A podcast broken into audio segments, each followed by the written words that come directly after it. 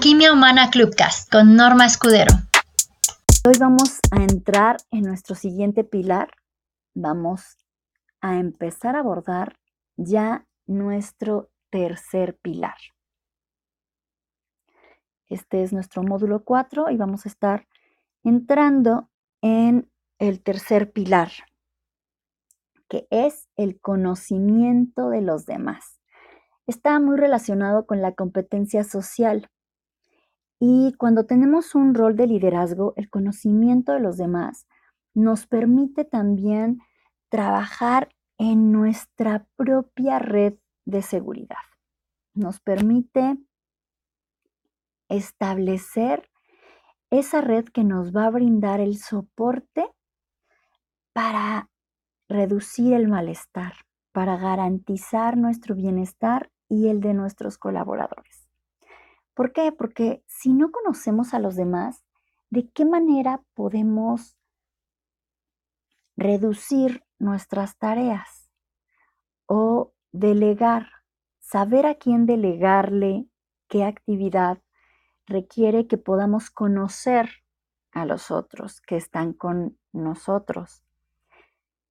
Además de poder reducir tareas y elegir a las personas adecuadas para acompañarnos en un proceso, poder delegar estas tareas también implica que tengamos conocimiento de los demás y hoy vamos a estar hablando justamente de algunos aspectos que es importante conocer en las personas que colaboran con nosotros.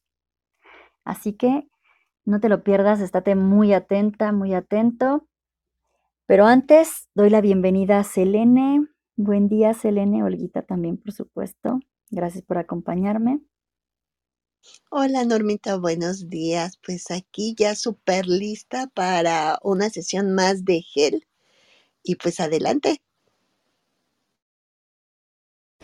Muy bien, pues hoy vamos a abrir la sala con un pequeño espacio en el que la naturaleza nos enseña. Y la verdad es que estos amiguitos que serán nuestros maestros el día de hoy, a mí me encantan. Eh, por sus grandes orejas, por sus pequeñas caritas que me parecen sumamente tiernas. Y quizá algunos los conocen, otros no. Son los perros salvajes, también llamados licaones. Este grupo de amiguitos vive en la sabana y son los más efectivos. Es el, eh, una jauría de perros salvajes o de licaones, es el grupo más efectivo de toda la sabana. Son los cazadores con el nivel de éxito más alto. Imagínense nada más, los leones y las hienas los persiguen y los buscan para robarles o para tratar de robarles su alimento o terminar con sus obras. Así de efectivos son que los afamados reyes de la sabana buscan robarles o quedarse con sus obras. Son pequeños en comparación con los leones, pero su éxito es de 85% mientras que el de los leones es solo del 30. Entonces, imagínense el, nivel de diferencia que hay entre unos y otros. Y vamos a ver cuál es el secreto de su éxito, porque tiene que ver justamente con este pilar, que es el conocimiento de los demás, y también con nuestro siguiente pilar, pero especialmente con este, justamente ahí es donde está el secreto del éxito de este grupo. Entre las cosas que podemos aprender de ellos para mejorar el conocimiento que tenemos de nuestro equipo y por supuesto incrementar el nivel de efectividad en cuanto a los resultados, están observar, escuchar, conectar y compartir. Las jaurías de licaones dedican tiempo cada día al iniciar su mañana para interactuar entre ellos. Esto les permite conectarse y al compartir juegos, eh, caminatas y demás, también pueden ir conociendo las habilidades que cada uno tiene para justamente desempeñarse mucho mejor en el grupo. Como les decía, todo líder debe establecer su red y para tener esta red debe poder reducir, elegir y delegar. La líder licaona sabe perfectamente esto, porque además las jaurías son lideradas por una hembra que durante el periodo de, de crianza, cuando va a tener a sus cachorritos y los primeros meses, donde sus pequeños son vulnerables, ella delega las funciones de liderazgo a su compañero, que es el, el macho padre de los cachorros, porque solamente hay una pareja que se, que se reproduce dentro de la jauría. Y esto les permite también poder moverse con gran precisión y velocidad, incluso en distancias largas. Imagínense, se desplazan más de 1.600 kilómetros de forma constante. Tienen un cuerpo diseñado para carreras de resistencia a grandes velocidades. Y tienen claridad de algo que a veces a los humanos se nos olvida. El bienestar de todos depende de la comunicación existente, existente entre cada uno de los miembros, al igual que su efectividad. Sin comunicación se pierde mucha de la efectividad y de la precisión que se requiere para tener éxito en un contexto complejo como lo puede ser la sabana. Su gran organización depende del desarrollo de sus competencias sociales. La jauría inicia el día, como les decía, mostrando tanto afecto como pueden, estrechando sus vínculos tanto como les es posible. De hecho, por eso, algo que llama la atención de estos grupos, esta jauría en particular, es que no ladran ni aullan, pocas veces se agreden entre ellos. Su comunicación es más sutil y cercana, porque justamente dedican tiempo a mostrarse afecto para poder conectar y justamente esta estrechez en los vínculos es lo que les permite incrementar su nivel de efectividad.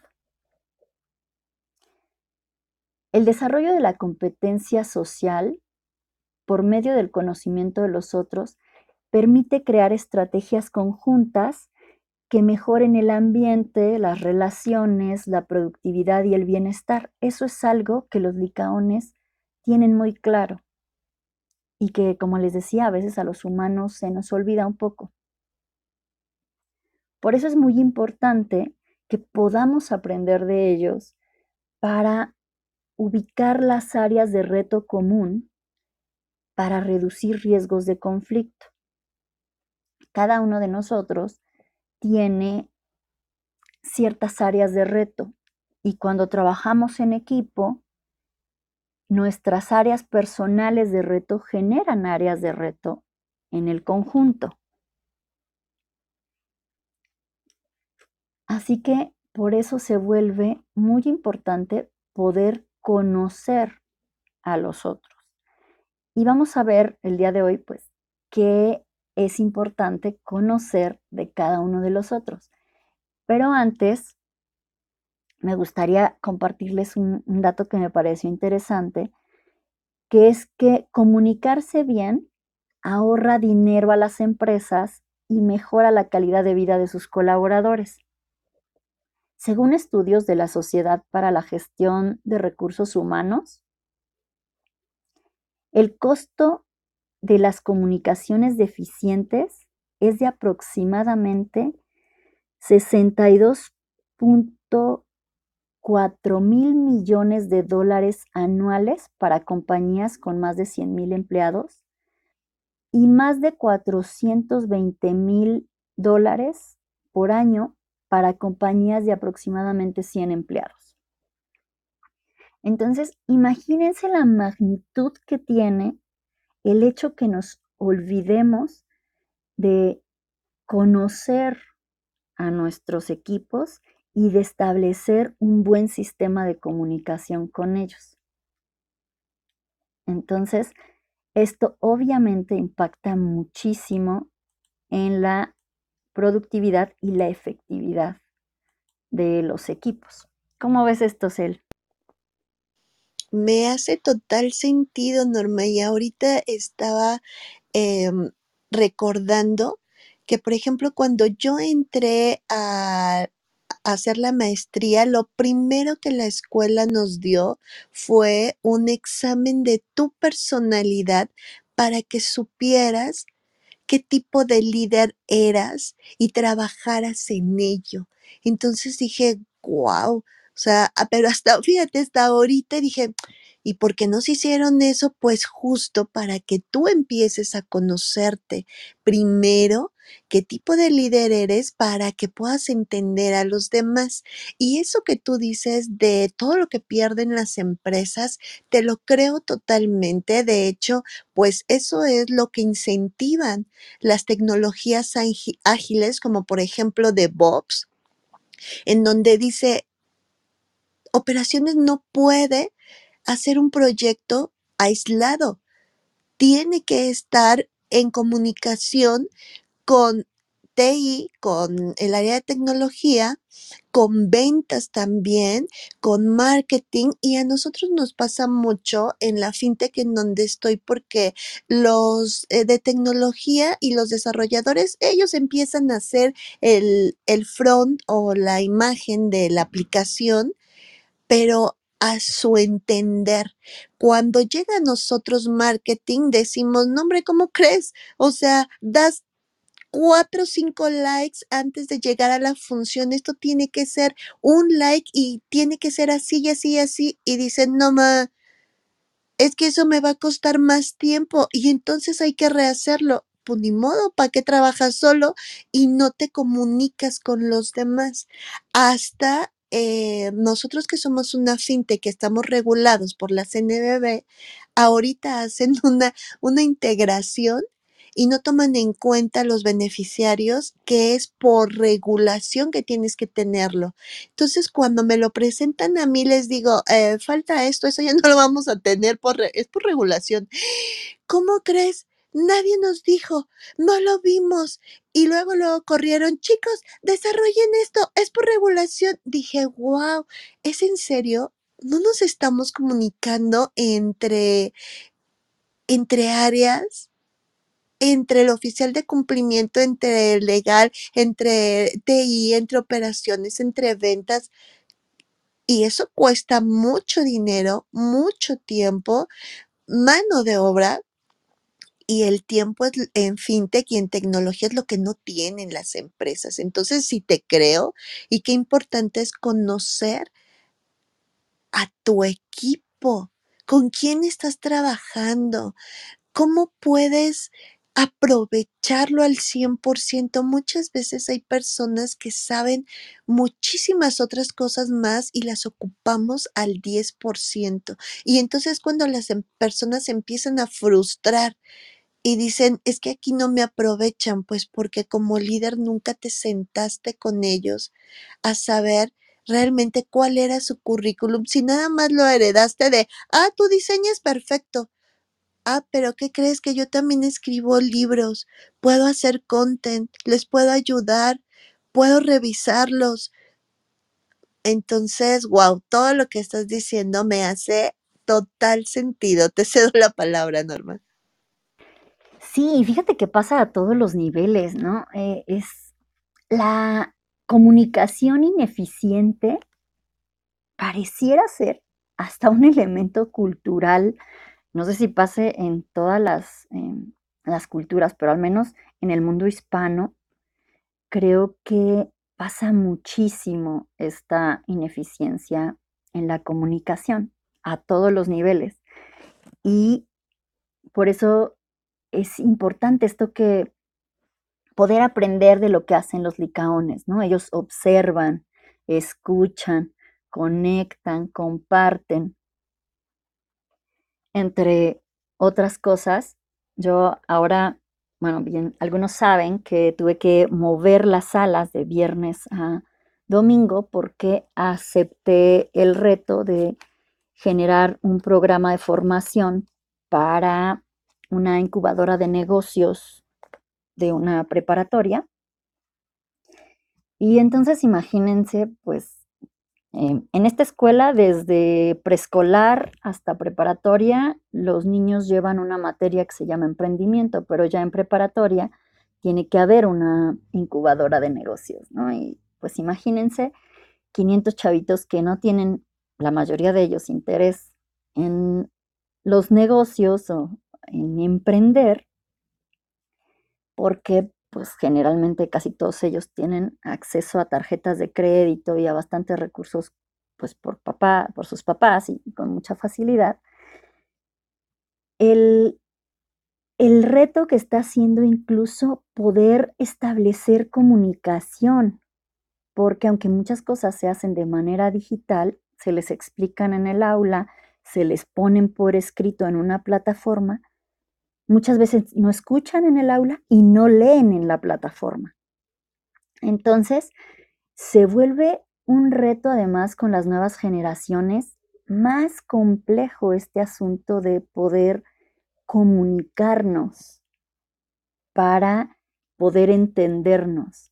Entonces, esta parte del el conocimiento de los demás toma mayor relevancia porque si entre los baby boomers y los millennials fue difícil, imagínense con estos nuevos em, elementos que van a entrar en los próximos años al campo laboral y que vienen con problemas de atención, ¿no? Eh, eh, lapsos de atención mucho más breves, comprensión lectora muy deficiente, eh, una escucha también, la verdad es que bastante deficiente lo que yo estoy notando ahora, que por ejemplo tenemos que el próximo semestre sacar una certificación que se llama Communication Skills for, for Business, que es eh, prácticamente habilidades de comunicación para negocios, y la deben sacar en su primer y segundo semestre, que son chicos de 15, 16 años,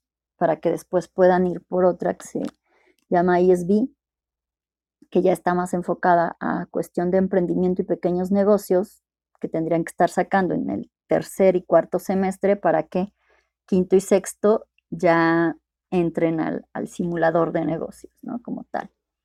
Entonces, se vuelve sumamente complejo esto en, en el campo laboral, poder comunicarnos entre generaciones y con todos los retos que implica lo que dejó también la pandemia en estas próximas generaciones, la verdad es que se vuelve todavía más importante el conocimiento de los demás y poder ubicar, por ejemplo, los botones. ¿Qué cosas le ponen, te ponen primero a ti, que esto ya lo vimos en, en el pilar de autoconocimiento, pero qué cosas ponen a tu equipo y a cada miembro de tu equipo en un estado u otro. Y podemos solamente revisar dos estados, un estado alterado y un estado balanceado o de calma activa. Con cada uno de nosotros pues va va a haber diferentes cosas que nos pongan en un estado alterado en el que cometemos más errores, eh, desperdiciamos más recursos, caemos más en reprocesos, en enfermedades que generan ausentismo y así una serie de cosas.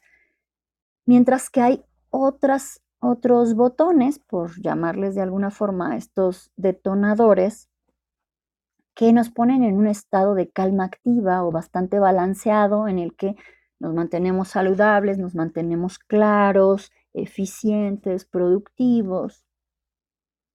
Y entonces podemos operar de una mejor manera. Y la verdad es que lo que he visto es que tanto en adultos como en jóvenes, ahora que estoy trabajando más de cerca con, con jóvenes en nivel de preparatoria, pues es sumamente complejo porque no sabemos gestionar nuestras emociones. Queremos evitarlas o negarlas. Eh, nos acostumbramos a querer ocultarlas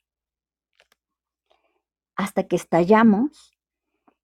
Y también otra cosa importante es que queremos eliminar algo que no se elimina como es el estrés o la tensión.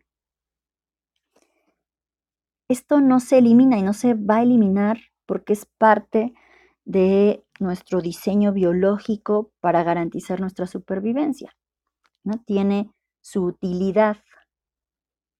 El asunto es que no sabemos manejarlo y no se nos enseña en casa porque nuestros padres no lo saben y no se nos enseña en las escuelas porque los programas están diseñados para otros objetivos y la verdad es que a veces los maestros están tan saturados con la carga administrativa que no les da tiempo para, para entrar tampoco en, en estos temas, ¿no? Entonces, se vuelve todo un círculo bastante vicioso y complejo porque dedicamos poco tiempo al autoconocimiento y muchas veces cuando se dedica un tiempo al autoconocimiento no se entiende para qué o cuál es la importancia y pasa a todos los niveles. Pasa con los chicos de preparatoria, con los universitarios y pasa también en el campo laboral y con alumnos de maestría y doctorado o al menos yo me lo he encontrado también cuando me ha tocado trabajar con maestrías directivas y, doctorados en cuestiones administrativas, que cuando dedicas un espacio a trabajar en el autoconocimiento, no, no todos y no siempre, pero para muchos es como, ¿y esto qué sentido tiene? Un poco como decías, Cel, hace un ratito, ¿no? De, lo primero que nos hicieron hacer fue una evaluación para conocer nuestro estilo de liderazgo y hasta ahora entiendo por qué lo hicieron, ¿no? Años después quizá. Entonces, esto se vuelve importante, ¿no? Poder dedicarle un espacio de tiempo a conocer a los otros. ¿Y qué es importante conocer? Bueno, pues entre los patrones más importantes a ubicar en nosotros y en nuestros colaboradores está el de manejo del estrés, el de manejo de cambio, el de manejo del conflicto, que ya los hemos ido viendo aquí en, sesiones anteriores, el de comunicación, el de vinculación, el de aprendizaje. Y también otra cosa que es muy importante, ubicar y conocer tanto en nosotros como en los otros, son los detonadores comunes de conflicto. Y hay muchos que podríamos mencionar, pero solamente voy a mencionar tres. Y tiene que ver con el diálogo interno, la voz dominante en el diálogo interno, que también ya lo vimos en salas previas, las heridas predominantes o activas, y los eventos adversos de la niñez.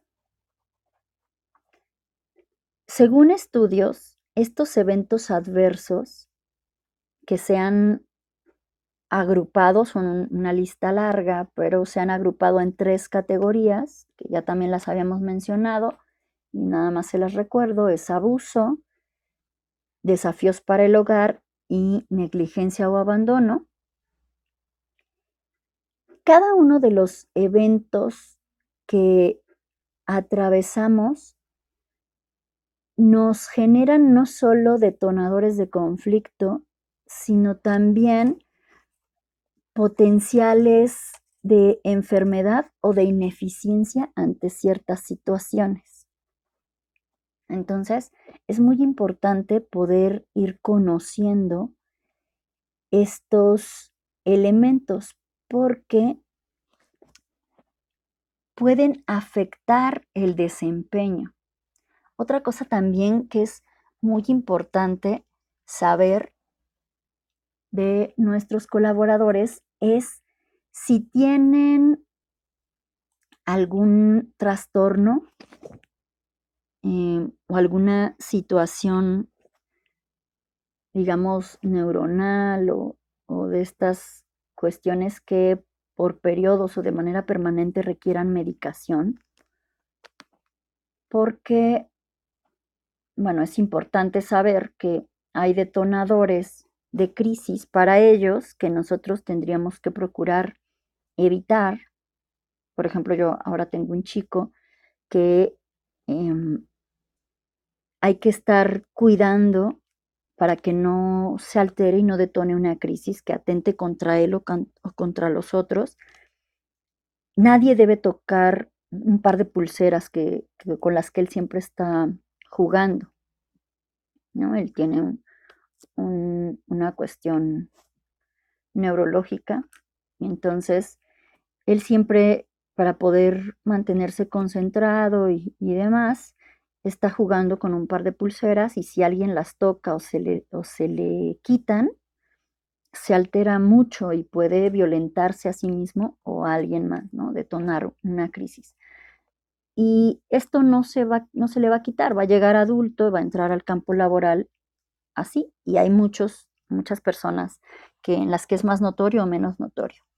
Y esto también es importante que nosotros podamos ubicar si hay detonadores de crisis. Hay personas para las que simplemente es, mientras estén tomando su medicamento, se mantienen tranquilos. En el momento en el que se interrumpe la toma de medicamento, cualquier cosa puede detonar una crisis y eh, agresiones, ¿no?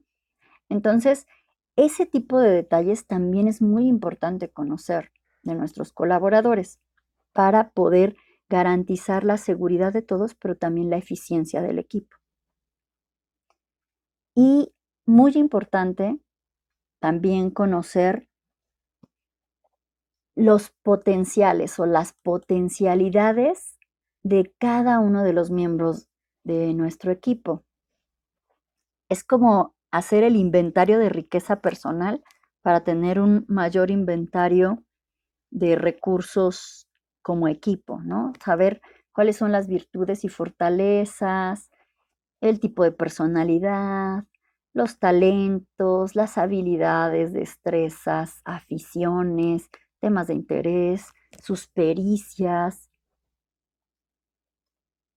Todo, todo esto nos da elementos para integrarlos, para aprovecharlos y para que se sientan también más estimulados, ¿no? Entre las cosas que también son importantes, y, me olvidé un poquito en el apartado anterior, que tenía que ver con los trastornos o dificultades, y las alergias, ¿no? las enfermedades que afectan el comportamiento, lo, lo mencioné, pero también las alergias, es, es importante conocer ese tipo de detalles, porque a veces lo piden en recursos humanos en algunos formatos, pero el líder inmediato no lo sabe, o el equipo con el que la persona colabora no lo sabe.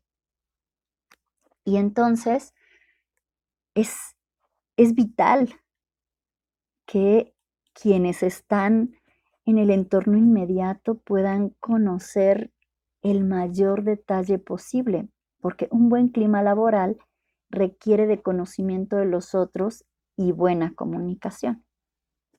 ¿Cómo ves esto, Cel? ¿Cómo, cómo ves, Olguita? Fíjate que ahorita que estabas diciendo de conocer más allá a tus colaboradores, eh, yo soy mercadóloga y dije, claro, el primer principio de marketing, conoce a tu cliente, pero va más allá de cuál es tu target. Ah, hombres de 18, bla, bla, bla, que vivan en... No, es, ¿y qué le gusta hacer? ¿Tiene familia? ¿No tiene familia? ¿Le gusta casarse? ¿Creen en el matrimonio? ¿Qué, religión profesan o no tienen religión? Em, ¿Cuáles son sus hábitos? Y también va más allá de es baby boomer, es millennial, es centennial, es adentrarte realmente a conocerlo. ¿Qué hace cuando se levanta todos los días? Y el sábado y el domingo, ¿cómo cambia su rutina? Entonces me hizo total sentido y dije, wow, sí es cierto.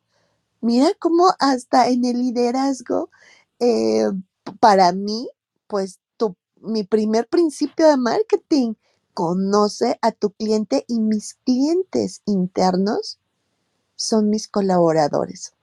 Lo que estabas comentando de eh, este, este chico, Ah, estaba leyendo la NOM 35 y dices, wow, es verdad, qué importante es conocer a tus colaboradores para que puedas cumplir. La NOM 35 es una norma en México eh, que pues pretende mm, prevenir y mejorar el, clima laboral, pero también los riesgos psicosociales de los colaboradores. Entonces dije, es cierto, qué importante es conocer con quién trabajas. Y es, me, me, me llevó a otra cosa también, lo primero que mencionaste, de cómo son los chicos el día de hoy.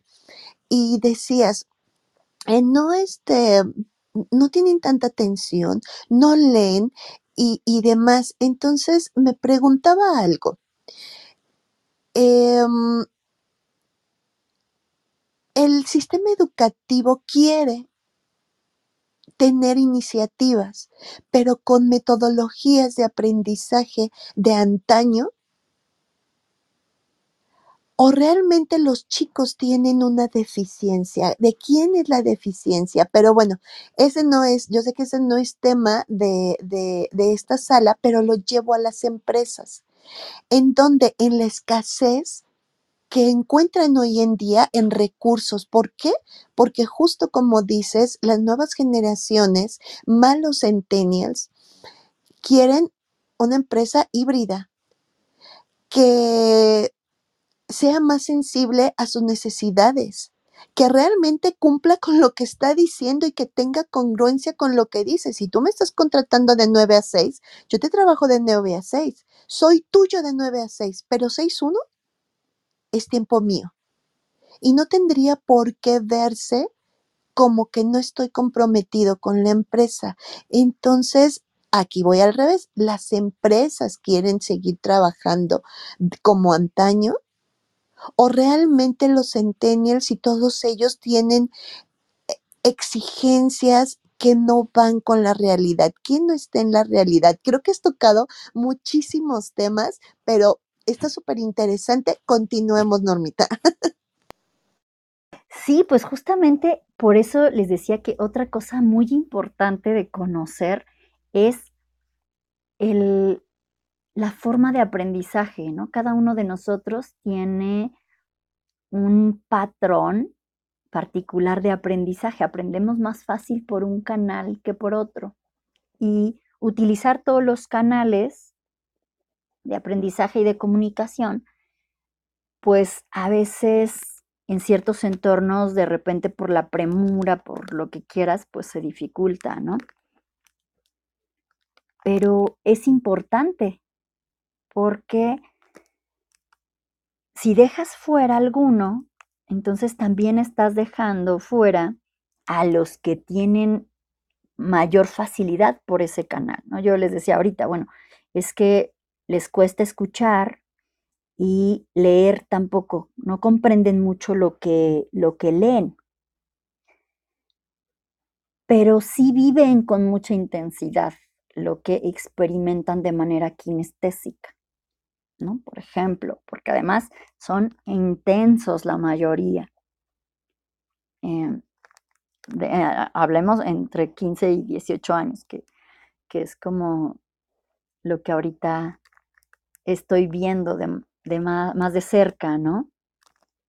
Entonces, claro, y por ejemplo, los datos no les hacen mucho sentido hasta que se aterrizan en algo que se siente cercano en el cuerpo. Y uno pensaría, bueno, están tan, las pantallas que leen y andan tanto y comprenden lo que leen o lo que ven y traen tanto los audífonos que escuchan con atención. Pero la verdad es que justamente esos dos canales eh, tienen muchas deficiencias en, estas generaciones, pero las cosas que se que se articulan de la forma que ellos puedan sentirlas cercanas y vivenciarlas, prácticamente generar este simulador mental que les lleve a experimentar la situación, se les graban mucho. Y a partir de ello pueden crear cosas bien interesantes.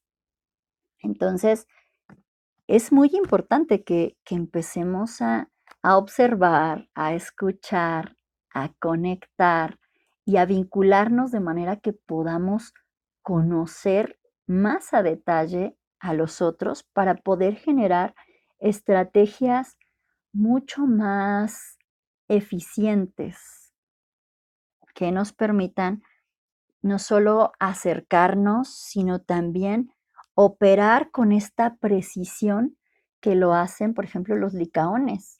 Justamente se conocen tan bien que no necesitan ladrar, no necesitan aullar, son animales sumamente sigilosos y silenciosos porque simplemente se observan entre ellos y se conocen tanto que, que pueden así coordinar los movimientos, ¿no?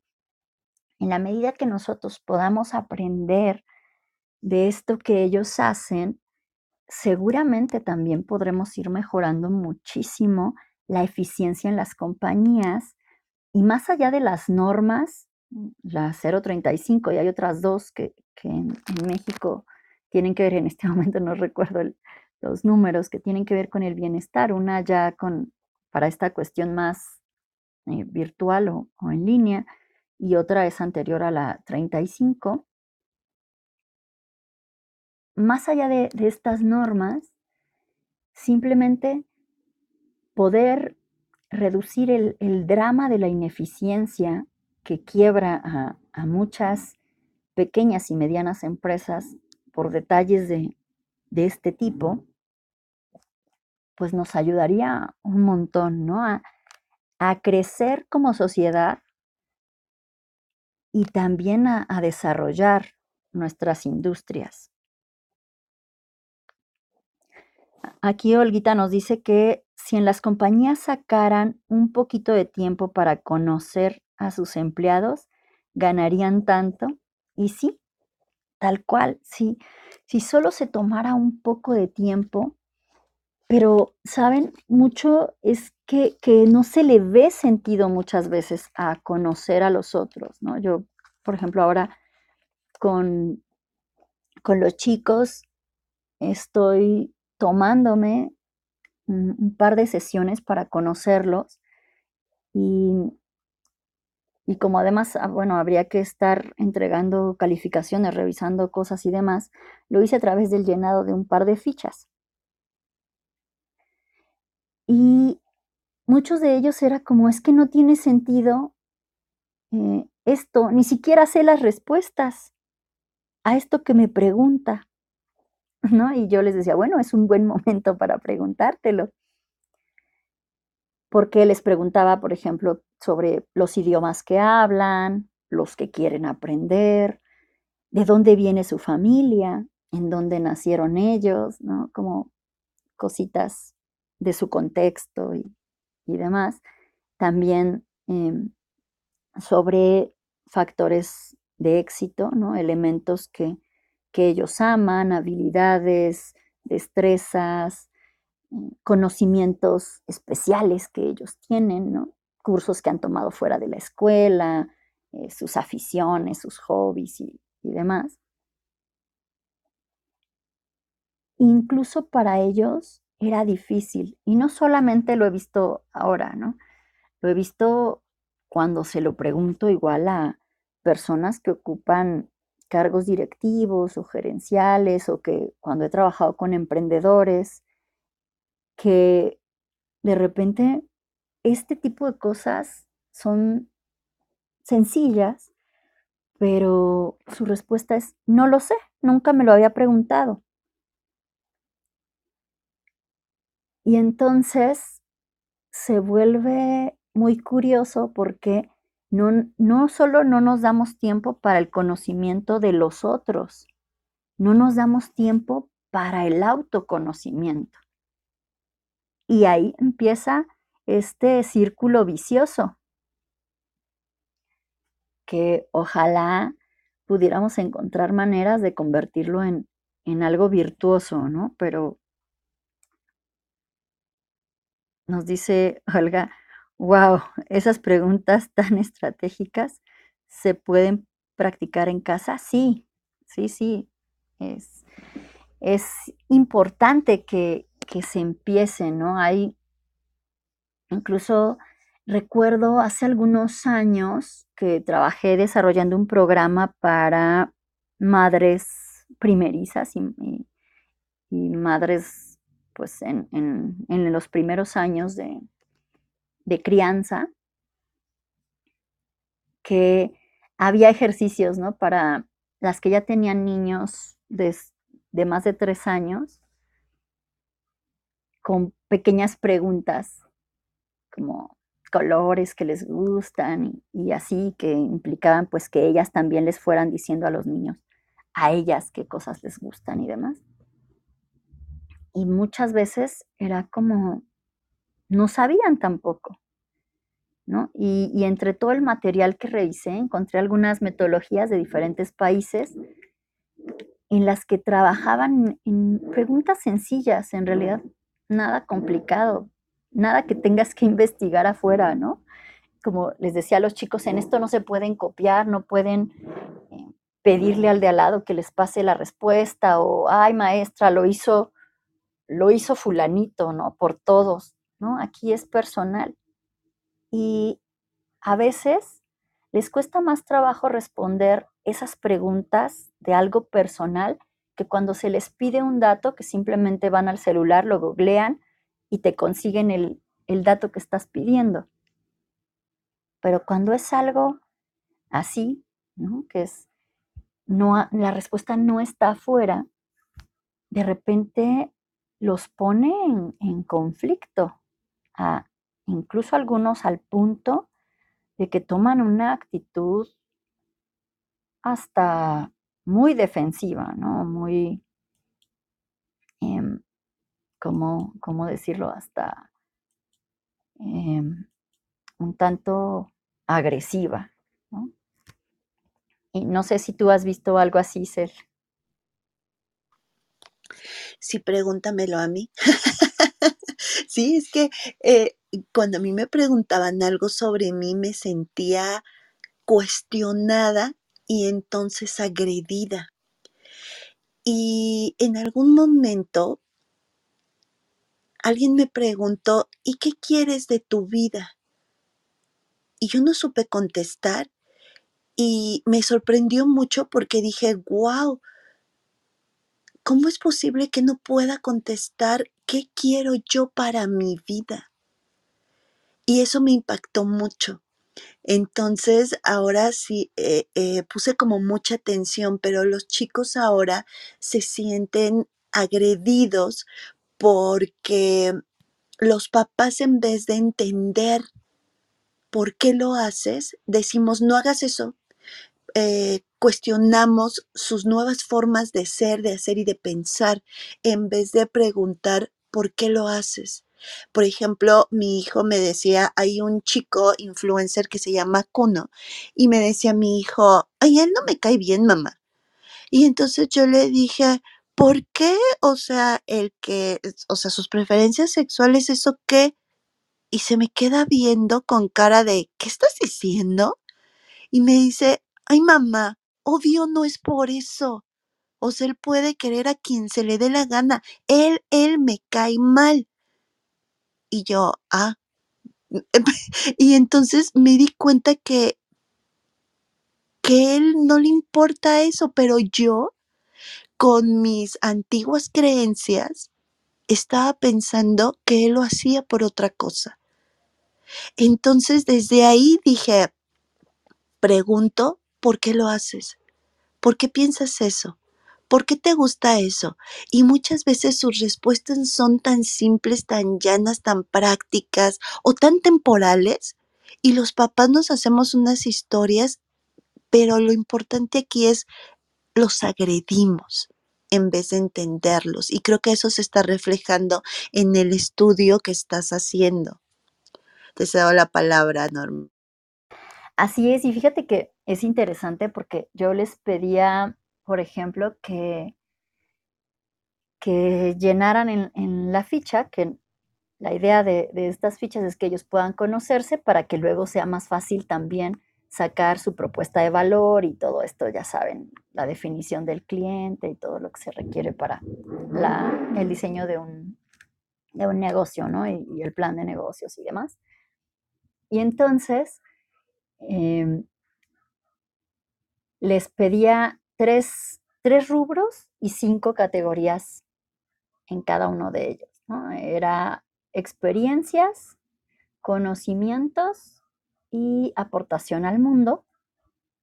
Y las cinco categorías eran em, condición, salud y condición física, relaciones, em, desarrollo académico y profesional y desarrollo económico y financiero, y no me acuerdo, creo que eran todas, no recuerdo si había una más, pero eran cinco. El caso es que muchos de ellos era como muy claro, ¿no? De, ah, pues yo en experiencias, eh, en cuanto a mi cuerpo, mi salud y condición física, quiero em, participar en un Mister Olimpia, ¿no? Un chico me dijo. Ah, ok, ¿no? Eh, otro, no, pues quiero viajar por el mundo, ¿no? En conocimientos, mm, quiero aprender ruso, ¿no? Cosas así. Algunos tenían algunos aspectos muy claros, pero había otros que, que no, que era como, es que no sé, Pues no importa, mañana puede cambiar, ¿no? Yo les decía, mañana puede cambiar, pero hoy si te lo preguntas, ¿qué responderías, no? Por ejemplo, en relaciones. Me decían, ¿aquí qué, qué, qué es, no? Bueno, ah, pues si quieres tener pareja, si quieres tener hijos, si te quieres casar, si no, eh, si quieres vivir con tu familia, si quieres vivir lejos, si quieres eh, mantener tus amistades que tienes hoy, pues ¿Qué quieres en tus relaciones? ¿Qué experiencias quieres tener en cuanto a tus relaciones?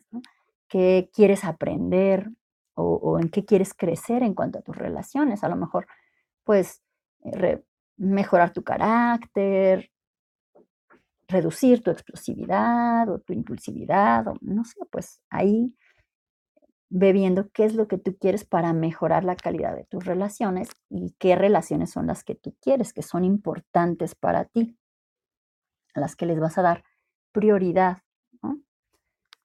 Y pues había unos que lo, tenían más claro, otros que de plano era como, no tengo idea, ¿no? nunca me lo había preguntado y tampoco sé si en este momento me interesa, ¿no? Y bueno, pues está bien. Pero lo curioso es que esto también pasa con los adultos, no solamente pasa con ellos, que por por la ventana de edad en la que están, pues tiene cierto sentido, no sé, o la verdad es que no lo había pensado, o no me importa mucho en este momento. Pero también pasa de manera habitual con muchos adultos.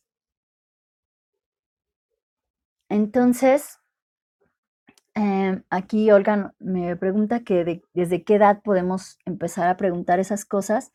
La verdad es que yo las he, hecho este tipo de preguntas incluso con niños de quinto, sexto de primaria. Y la idea es no, es, no, es, no están obligados a contestar, es simplemente, pues ayuda a irse conociendo. Algunos tienen la apertura a, a irse preguntando, incluso desde tercero de primaria. Algunos sí ya, pues se, se preguntan cosas, ¿no? Pero pues también hay otros que no tanto. Y con los que no, no tienen este hábito, eh, pues se puede empezar desde los 12, 13 con más, digamos que con más frecuencia, hacer preguntas así distintas. Pero, por ejemplo, yo cuando trabajaba con, niños en, en, zonas de riesgo y con niños con VIH, la verdad es que este tipo de preguntas y otras, a manera de juego, las hacíamos incluso con niños desde preescolar. ¿no? De, por ejemplo, em, si fueras una canción, ¿qué canción serías? ¿no? O si fueras un tipo de música, ¿tú cuál serías? O si tú fueras un color, ¿qué color te gustaría ser? Y así, cosas que van como un poco entre juego, pero también les permiten conocer elementos, ¿no? Si fueras un animal, ¿cuál serías? Y, que les permiten a ellos irse ubicando, ir viendo como incluso diferencias, ¿no? Me, acuerdo mucho una vez un niño como de siete años que vio que en su familia, hacia cada miembro de la familia le asignamos como el animal al que se parecían y ellos el animal con el que se identificaban. Y él de repente vio que en su familia todos eran como del mismo tipo de animales, solo él se veía como un animal de una naturaleza totalmente distinta al resto de los miembros de su familia, ¿no? Y pues había muchos conflictos. Entonces empezó a partir de eso a generar como sus propias estrategias de cómo este animalito se podía relacionar con estos otros sin chocar tanto, porque pues eran tan diferentes que por eso chocaban, ¿no? Es, este tipo de, de elementos y de preguntas a veces nos da también la posibilidad de generar nuevas estrategias más lúdicas y demás para irnos conociendo, conocer a los otros, pero también reducir los conflictos en el entorno, que es lo importante de ir justamente trabajando en estos pilares de la gestión emocional para el liderazgo, que cuando yo voy desarrollándome en cada uno de esos pilares, puedo ir mejorando la eficiencia y reduciendo las deficiencias y también las disfunciones. Reducir riesgos eh, psicosociales e incrementar la productividad y la potencialidad no solo de los individuos, sino del conjunto. Entonces, em, a ver, Olga nos pregunta, sí, yo creo que esto debería hacerse cada año. Pues sí, eh, sí, sí. Eh, de hecho, fíjense que esto de las, de las categorías que les decía yo, que, que fueron tres, eso lo hacen en Google y en algunas empresas eh, de esta magnitud, por ejemplo, en Mind Valley también lo hacen. Le llaman la, em, en Mind Valley le llaman las tres preguntas más importantes. Y una vez al año se reúnen los colaboradores y hacen como, es un formato de tres columnas donde está experiencias, crecimiento y aportación al mundo. Y no son cinco categorías, sino doce categorías las que revisan en, estas, en estos tres elementos y hagan de cuenta que llenan una pared con las hojas de todos los colaboradores y todos pueden pasar a revisarla para ver quiénes tienen, em, por ejemplo, experiencias similares, em, aspiración a experiencias similares o a conocimientos o aportar al mundo. Y así incluso ellos pueden armar equipos para vincularse a partir de, estos objetivos o estas metas que tienen.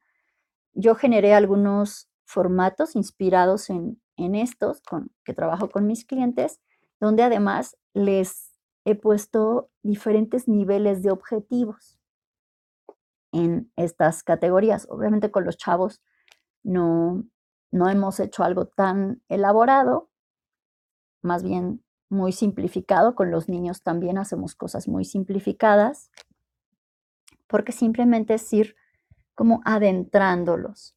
Y se puede hacer cada año, cada seis meses, cada tres meses o en partecitas, dependiendo de dónde se hace, si se hace en casa, si se hace en la escuela, si se hace en un campamento de verano, si se hace en un, un curso de verano o un taller. Dependiendo del tipo de espacio en el que se hace, pues se puede ir tanto desglosando y ajustando como también eh, pues dando cierta periodicidad, ¿no? Gracias, Martiña. Y bueno, no sé cómo ves, Cel, hasta aquí, para ir cerrando nuestra sala del día de hoy.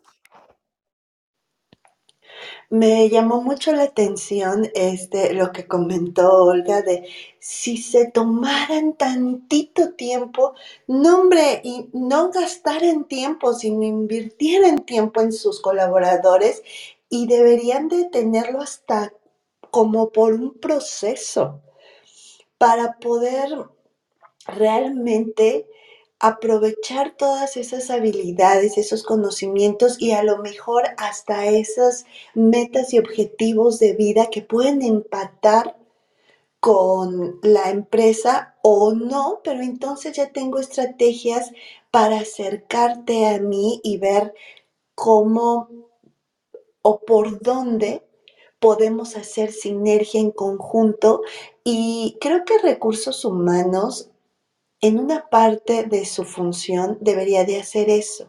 Y en unas empresas es más como el abogado defensor de la empresa versus los colaboradores. Entonces, pues me encantó la sala, tocaste muchísimos temas. Gracias, este, Norma, bienvenidos. Eh, Francisco, José, María, em, se va a quedar grabada la sala porque la verdad les recomiendo que la vuelvan a escuchar porque se tomaron temas interesantísimos. Muchas gracias, Martiña, por estar y Olga, Normita, te cedo la palabra. Muchas gracias, él y a todos los que nos acompañaron el día de hoy. Espero que lo que hemos comentado aquí les sea de ayuda. Es importante que recordemos que un líder no deja de ser una persona y debemos trabajar en las personas. Invertir en las personas siempre nos va a dar mucha ganancia, tanto en las empresas como en las sociedades.